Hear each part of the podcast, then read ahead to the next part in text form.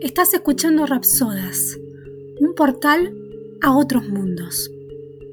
Mi nombre es Patricia Colombera y te doy la bienvenida a este universo. En cada uno de los cuentos vas a escuchar historias sobre amor, familia, vínculos, mandatos, desamor, amistad y mucho más. Súmate y perdete en la ficción. Nuestro propio infierno. Capítulo 1.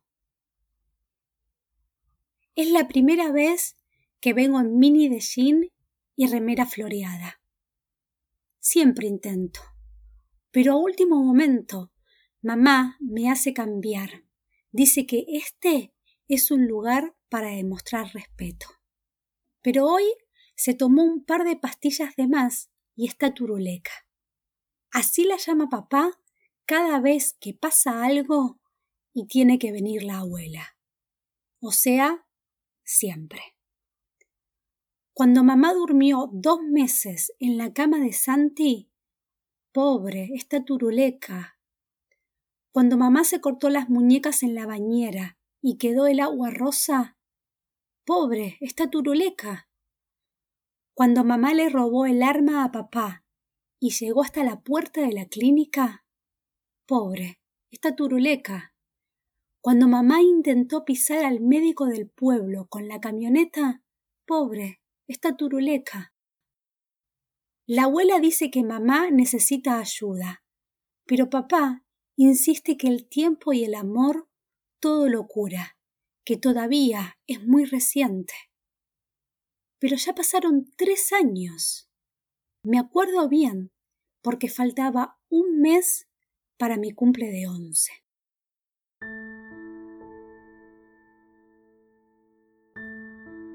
Me siento en el banco de madera y la mini de jean se me sube un poco.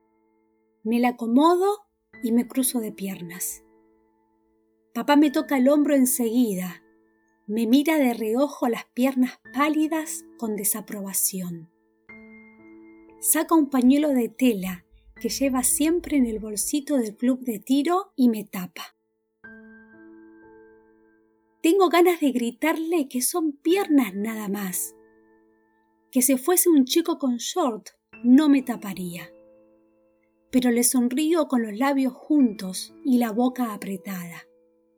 Descruzo las piernas y me siento con la espalda pegada en el respaldo. Lo miro a papá que agarra fuerte su bolsito con la mano derecha. Desde hace unos meses, papá practica tiro tres o cuatro veces por semana. Antes iba una sola, pero mamá dice que ahora necesita descargar. Él me ve mirarlo y me hace seña de que preste atención. Entonces clavo la mirada en el altar, simulo interés sigo los rituales. A mi derecha, mamá me rodea los hombros con su brazo. Me acerca hacia ella y llorisquea sobre mi cabeza. La escucho que se mete los mocos para adentro a cada rato. Me da mucho asco. La miro para decirle que se suene la nariz de una vez, pero la veo concentrada en su cartera. Tiene la mano izquierda adentro de la cartera que está sobre su regazo. Busca algo, parece encontrarlo y sonríe. Esa sonrisa de labios secos y pupilas dilatadas que tiene ella desde hace tres años. Antes tenía una sonrisa de labios pintados de rosa y hoyuelos, pero ya no se maquilla y los hoyuelos desaparecieron en su cara, que es puro hueso. Mamá saca otro pañuelo descartable y sigue llorando. Ahora es un llanto más fuerte, que intenta callar con respiraciones profundas. Un hombre sentado dos bancos más adelante se da vuelta para mirarla con lástima. Papá lo mira fijo Levanta despacio la mano derecha en un puño y estira un poco el dedo mayor. El hombre vuelve a mirar hacia el frente y le susurra algo a la mujer que está al lado. Después, papá se me acerca hasta que su boca queda al lado de mi oreja y me da la orden. Yo no quiero ir. ¿Para qué? No vale la pena confesar pecados. Prefiero acumularlos hasta que sean tantos que ya no los recuerde. Una vez, cuando hacía poco de lo de Santi, le dije al cura que quería matar a alguien, a ver si así mi papá y mamá se acordaban de mí. Pero el cura no entendió que era un ejemplo solamente. Me pegó una cachetada y me mandó a rezar tres rosarios completos arrodillada sobre piedras. Otro día le dije que era mejor si mamá se moría y se iba con Santi pero tampoco me entendió.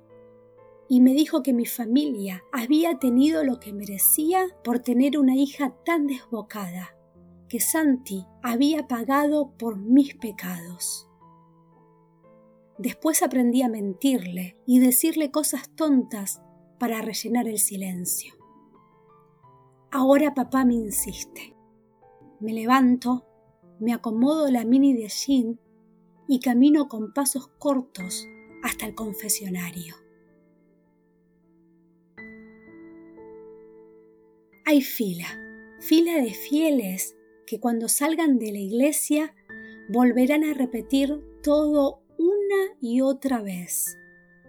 Volverán a mentir, a estafar, a abandonar o a violar y regresarán el próximo domingo con cara de pobrecitos a pedir el perdón de alguien que ni siquiera pueden ver. ¿En serio se creen que es tan fácil? ¿Se piensa que con 15 Padres Nuestros y 10 Ave Marías anulan todo el daño que hacen? Tienen tantas ganas de andar sin consecuencias ni responsabilidad que le cargan el poder de liberar la culpa a un montón de oraciones encadenadas.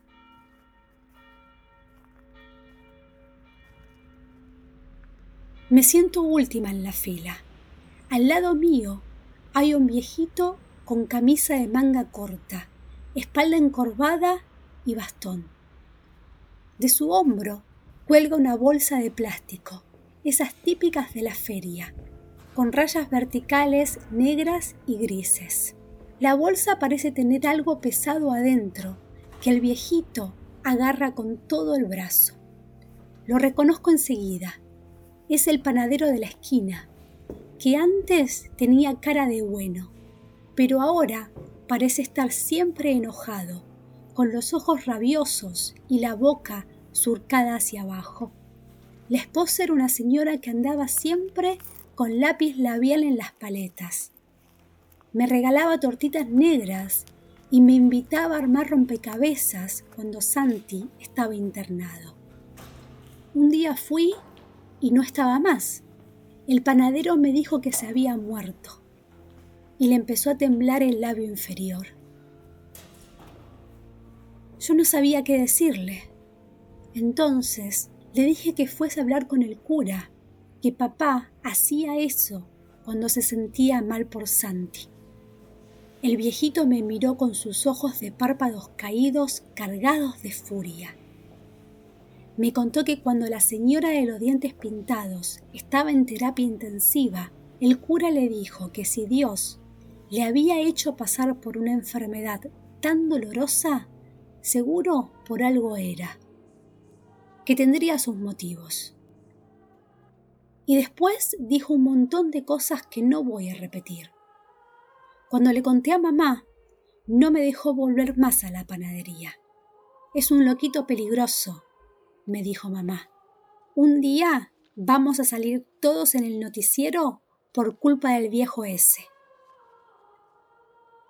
Ahora me siento al lado de él y no me reconoce. ¿Tanto habré cambiado? Mientras espero, busco a mamá y a papá. No me están mirando. Una pensaría que después de la tragedia, les dos estarían pendientes de mí, pero no. Mamá vive en su mundo, siempre con alguna pastilla a mano. Tiene un pastillero repleto. Cuando mamá está turuleca y viene la abuela, se pelean porque la abuela le saca las pastillas, las tira por el inodoro y se queja de que mamá se automedica.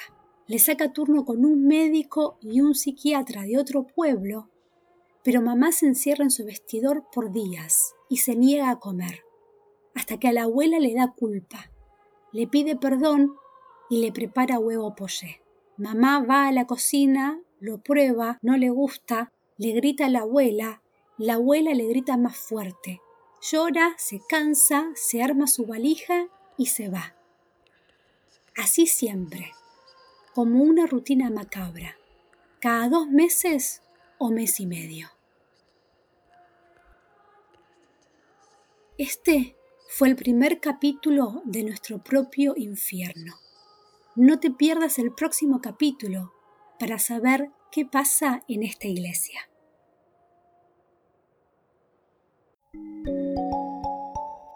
Gracias por escuchar Rapsodas, un portal a otros mundos. Si te gustó este capítulo, no olvides suscribirte. También puedes seguirme en Instagram, en arroba rapsodashistorias, donde vas a encontrar contenido relacionado con la literatura y la escritura. Mi nombre es Patricia Colombera y espero que hayas disfrutado de este relato. Hasta la próxima.